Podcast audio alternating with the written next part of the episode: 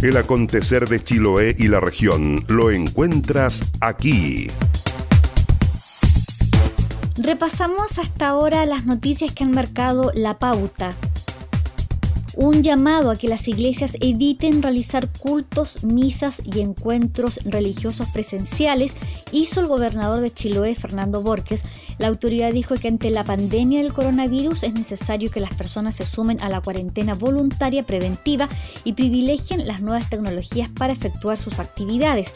El gobernador Borges reiteró el llamado y el mensaje de autocuidado a la población y a mantener el distanciamiento social y respetar el toque de queda.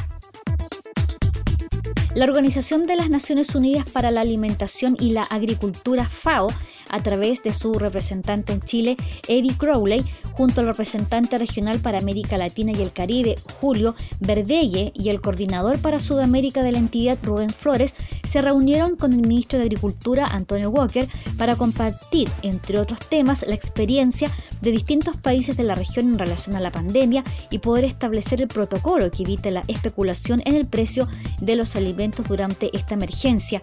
En la reunión, el ministro de Agricultura recalcó que que Chile cuenta con las capacidades para garantizar el abastecimiento de alimentos durante esta crisis sanitaria. En el marco de la emergencia sanitaria COVID-19 y con el fin de facilitar trámites a tantas familias de la región y evitar contagios, es que la Seremi de Desarrollo Social y Familia, Soraya Said, informó la modalidad online que permite hacer el trámite de ingreso y actualización al registro social de hogares sin la necesidad de esperar una visita domiciliaria por parte del municipio.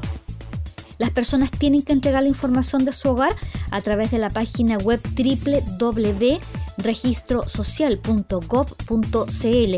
Estos datos serán ingresados y tramitados de forma digital por los funcionarios municipales, postergando así la visita presencial para después de la emergencia.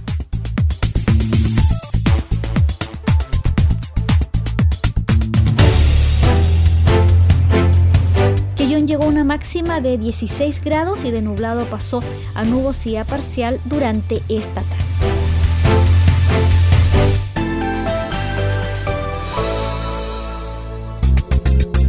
Las noticias también se leen en www.enlanoticia.cl.